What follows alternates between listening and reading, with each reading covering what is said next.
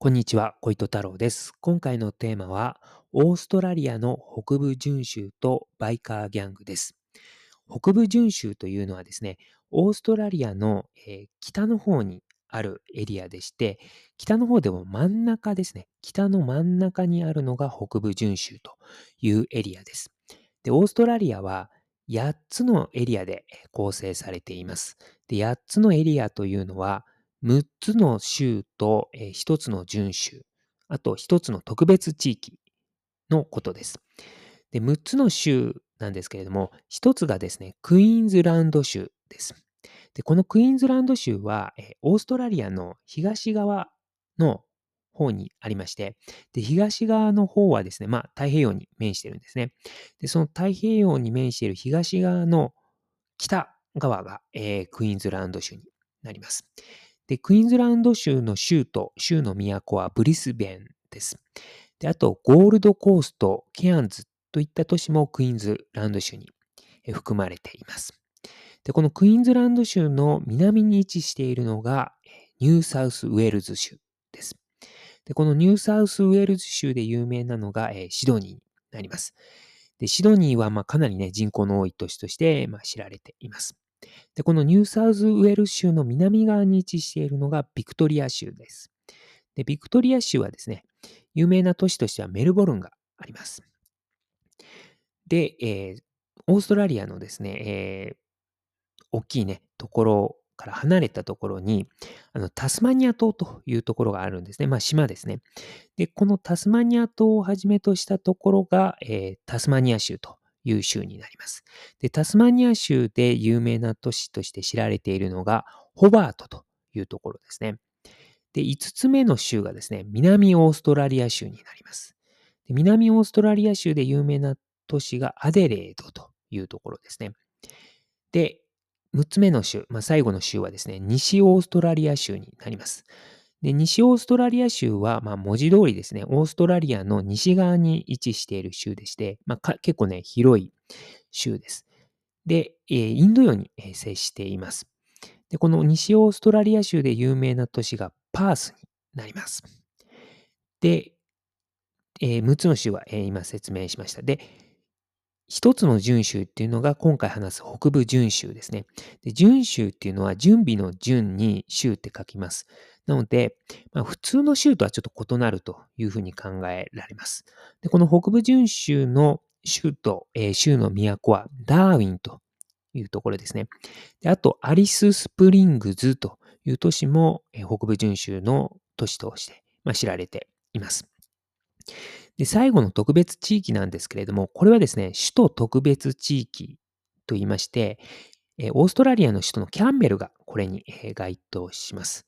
まあ、このえー8つのエリアで構成されているオーストラリアなんですけれども、まあ、日本の報道とかでよくこう入ってくる地域っていうのはやっぱりこうニューサウスウェールズ州のシドニーですとか、まあ、ビクトリア州のえーメルボルンとかですね、まあ、首都特別地域のキャンベラとか、まあ、そういったところかなというふうに思います。で、バイカーギャングの話においても、まあそういったところがまあ多いかなというふうに思います。あとはまあ、西オーストラリア州のパースとか、いったところも結構バイカーギャングの話ではよく、まあ聞くかなとは思うんですけれども、北部準州に関しては、あまり僕はですね、聞いたことがなかったんですね。ダーウィンとかアリススプリングズといったところでなんかバイカーギャングが活動していますみたいな話は、まあ、聞かなかったんですけども、ただですね、ただですね、まあ、調べてみれば、えーバイカーギャングはですね、北部準州でも活動しています。で、昨年、2022年10月ですね、北部準州の警察はですね、バイカーギャングのですね、モンゴルズのオーストラリア全国部門トップの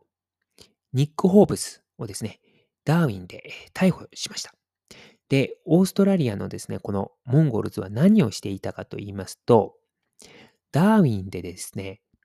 メタンフェタミン、まあ、覚醒剤の一種ですね。このメタンフェタミンをダーウィンで供給して流通させていたということなんですね。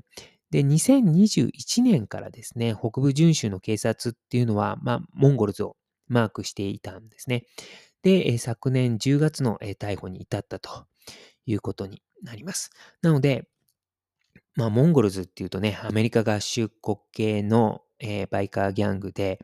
で、まあ、オーストラリアにも進出していて、まあ、オーストラリアでも結構活発に活動しているバイカーギャングが、まあ、オーストラリアの北部準州でも、まあ、活動して、まあ、メタンフェタミンを流通させていたということなので、まあ、北部準州もバイカーギャングがまあ活動しているエリアだということがわかります。で、オーストラリアの方ではですね、排水薬物検査というのが行われています。これはですね、違法薬物の流通量を、まあ、推定する、まあ、検査なんですね。で我々、こう、下水っていうのがね、あの生活していると流れると思います。トイレとかお風呂とか、まあ、あの、手洗った時に出る水、流されますよね。で、その水をですね、こう、サンプルとしてこう取って、まあ、そこからですね、この地域では、メタンフェタミンはこれぐらい使用されているんじゃないかとか、ですとか、あと MDMA がこれぐらいの量使用されているんじゃないのかというふうにこう推定する検査が排水薬物検査なんですね。で、2022年8月、まあ、昨年の8月に実施された排水薬物検査、オーストラリアで。北部準州のですね、1日における1000人あたりのメタンフェタミンの推定使用量というのがですね、主要都市部、地方部ともにですね、300から 600mg だったんですね。で、この2022年8月実施の排水薬物検査で、全国平均のメタンフェタミンの推定使用量っていうのは、主要都市部と地方部ともに 900mg、えー、900mg でした。で、要はですね、全国平均が 900mg